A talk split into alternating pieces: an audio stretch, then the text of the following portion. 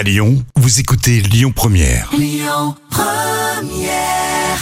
Jusqu'à 10h, le grand direct, Manila Mao. Y a-t-il des techniques pour échapper à la fatigue liée aux longues réunions en visio suite au télétravail hein, qui s'est répandu depuis presque un, un an maintenant? Bah écoutez, vous savez quoi? Pour répondre à cette question, j'ai le plaisir de recevoir Charlie Clark, le cofondateur de Wistcom, un cabinet euh, en stratégie orale hein, qui forme les dirigeants, les chefs d'entreprise d'aujourd'hui et de demain. Et il est avec nous là ce matin au micro de Lyon Première. Charlie, bonjour, bienvenue. Bonjour Manila, merci de me recevoir, c'est toujours Avec un plaisir. Alors Charlie, beaucoup de Français, beaucoup de Lyonnais également sont en télétravail hein, depuis presque un an, depuis le début de cette crise sanitaire. On a une nouvelle problématique là qui est apparue, qui s'appelle Zoom fatigue. Alors qu'est-ce que c'est que ça? Quels sont les symptômes de ce Zoom fatigue, Charlie? Bah, le, le zoom fatigue ou la zoom fatigue, c'est Ouais. quelque chose qu'on a tous euh, ressenti. Euh, Il y, a, il y a deux facteurs. Le premier, c'est que à la fin d'une journée de télétravail, on a l'impression d'avoir plus travaillé que si on était vraiment dans un bureau en présentiel. Ça, c'est le premier facteur. Et puis, le deuxième facteur, plus courant, c'est cette grande fatigue, cette grande lassitude qu'on a après avoir enchaîné plusieurs journées de, de visioconférence. C'est tout simplement ça, la zoom fatigue. Ah ouais, donc ce qui fait que les réunions visio sont très éprouvantes et très épuisantes euh, également. Hein. Je voulais Elles, savoir- sont fatigantes. Ah ouais, non, mais Ouais. c'est clair. Alors, quelles sont les techniques justement pour éviter, pour prévenir aussi euh, cette Zoom fatigue? Alors d'abord, la zoom fatigue, il faut, il faut bien comprendre d'où ça vient. Il y, a, il y a- deux facteurs qui expliquent la zoom fatigue. Le premier facteur, c'est un facteur qui est, qui est technique.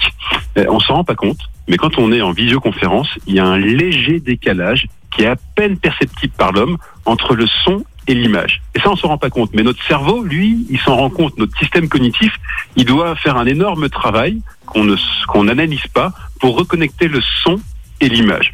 Et c'est ça qui fait qu'à la fin d'une journée euh, en télétravail, on est, on est plus fatigué qu'une journée normale. Et puis le deuxième facteur, c'est qu'évidemment, en visioconférence, et ça je pense qu'on s'en est tous rendu compte, c'est beaucoup plus compliqué pour nous d'analyser ce qui va se passer en face.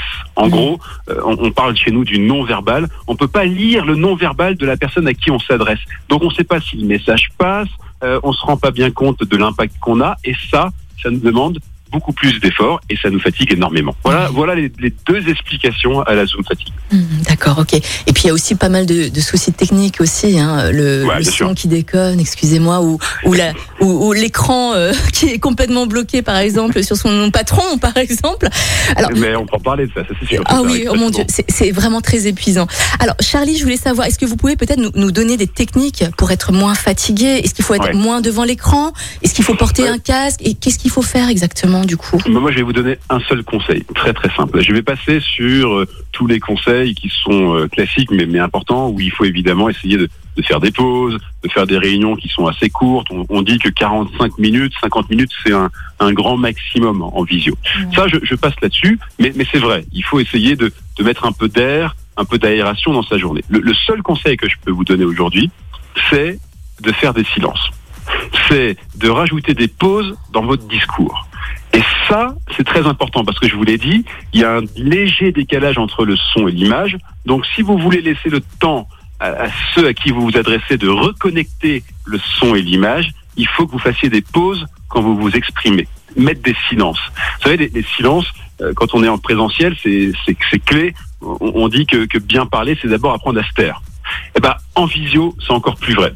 Si vous voulez lutter contre la zone fatigue, il faut se taire, il faut remettre du silence dans son discours. C'est ça qui va offrir du confort. Et c'est ça, Manilam, qui va vous permettre de passer au-dessus de tous les problèmes techniques. Quand il y a un décalage entre le son et l'image, quand le son n'est pas très bon, quand l'image se fiche de temps en temps, si vous faites des pauses, ça va permettre à celui qui est en face de malgré tout comprendre ce qui se passe. Ouais. Si on continue de parler, continue de parler, continue de parler, continue de parler, là, ça va devenir très, très, très fatigant. Donc, mon unique conseil, c'est taisez-vous quand vous êtes en visioconférence.